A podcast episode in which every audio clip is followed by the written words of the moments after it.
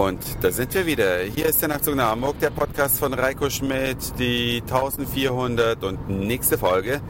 Ich freue mich ganz sehr, dass ihr wieder mit dabei seid. Und ich sage euch, der Berliner an sich, der BMW fährt, nimmt ja gerne mal als Kennzeichen B-MW und dann irgendeine Zahl.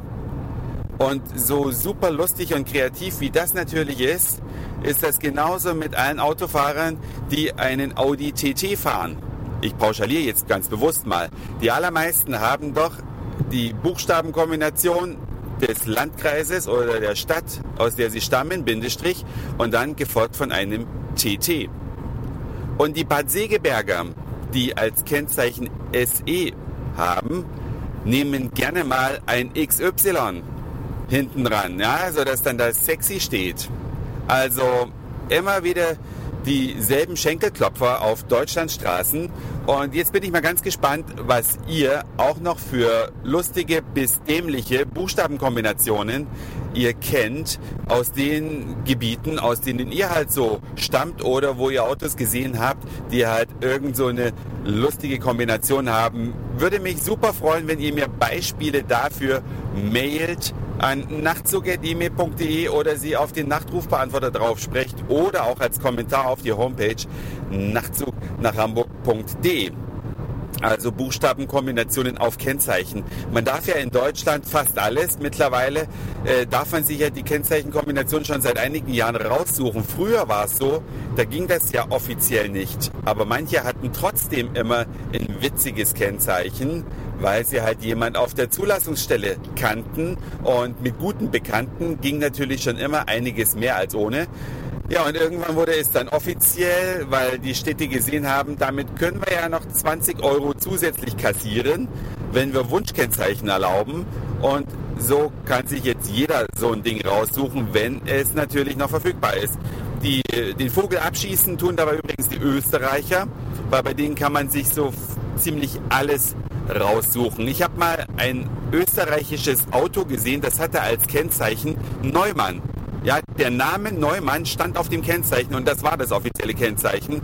Weiß nicht, äh, wie die das gemacht haben. Habe jetzt auch im Vorfeld nicht recherchiert, wie das in Österreich möglich ist. Aber ihr könnt es ja, wenn es euch genauer interessiert, selbst im Internet angucken. Oder Jedenfalls ist in Deutschland nicht alles möglich, weil bestimmte Kennzeichen wie beispielsweise SA oder SS darf man nicht als Buchstaben hinter dem Strich nehmen. Habe ich mal im Fernsehen gesehen. Weiß nicht, ob das noch gilt oder ob die Kennzeichen inzwischen so knapp sind, dass man alles erlauben muss, aber die Einschränkung gab es jedenfalls mal.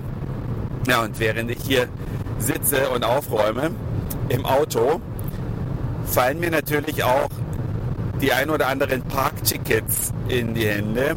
Und mal davon abgesehen, was man für Parken insgesamt für Geld ausgibt, aber das ist ja auch nicht weiter verwunderlich, wenn man viel unterwegs ist. Ist also eine schöne Erinnerung, das Aufräumen. Hier in der Hand habe ich gerade einen aus Amsterdam und da musste man sogar am Parkautomat das Kennzeichen eingeben. Ja, dass man eben, das ist meine Vermutung, wenn man die schweineteure Parkgebühr bezahlt hat und dann die ganze Zeit nicht ausnutzt, diesen Parkschein nicht weiterverkaufen kann. Das ist meine Vermutung, denn man muss das Kennzeichen am Automaten eintippen und das Kennzeichen wird dann auch auf diesen kleinen Papierschnipsel mit drauf gedruckt, den man vorn dann auf seine Ablage ins Auto legen muss. Habt ihr sowas in Deutschland auch schon mal gesehen, dass man am Parkautomat das Kennzeichen eingeben muss? Ich ehrlich gesagt noch nicht. Es sind allerdings keine Parktickets aus Hamburg dabei, denn in Hamburg kann man, so wie mittlerweile in sehr vielen Städten, in Berlin übrigens auch, mit dem Handy parken und das lohnt sich. Das lohnt sich in jedem Fall, sich da anzumelden, denn man zahlt Minuten genau, wenn man mit dem Handy parkt. Also man hat noch mehr Vorteile. Man braucht kein Kleingeld. Damit geht's ja los. Man braucht kein Kleingeld und man bezahlt nicht zu viel. Meistens zahlt man ja einen Euro oder zwei aber man bezahlt ja immer ein paar Minuten mehr als ein paar Minuten zu wenig. Und das kann einem mit dem Handy nicht passieren. Ja? Man startet den Parkvorgang, man beendet den Parkvorgang und wird dann Minuten genau abgerechnet. Die Parkgebühr wird praktischerweise gleich vom Konto abgezogen. Also ich will jetzt ja schon mal sagen, das ist das ideale Parken. Gut, ideal wäre es, wenn es nichts kosten würde, aber Wir leben ja in einer realen Welt und müssen mit den Gegebenheiten klarkommen. Es ist schon eine super geile Lösung. Und man kann das mittlerweile auch über eine App machen. Also man hat eine App und wenn man mehrere Autos hat, wählt man dann in der App sein Kennzeichen aus, was man gerade irgendwo parken möchte, drückt auf Starten und schon läuft die Parkuhr.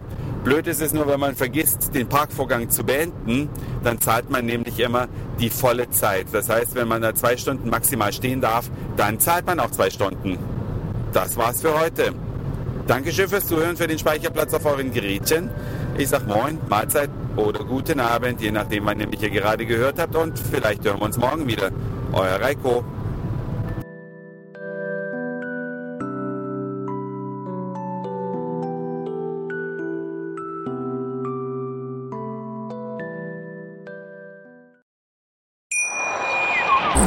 Schatz, ich bin neu verliebt. Was? Drüben. Das ist er. Aber das ist ein Auto. Ja, eben. Mit ihm habe ich alles richtig gemacht. Wunschauto einfach kaufen, verkaufen oder leasen. Bei Autoscout24. Alles richtig gemacht.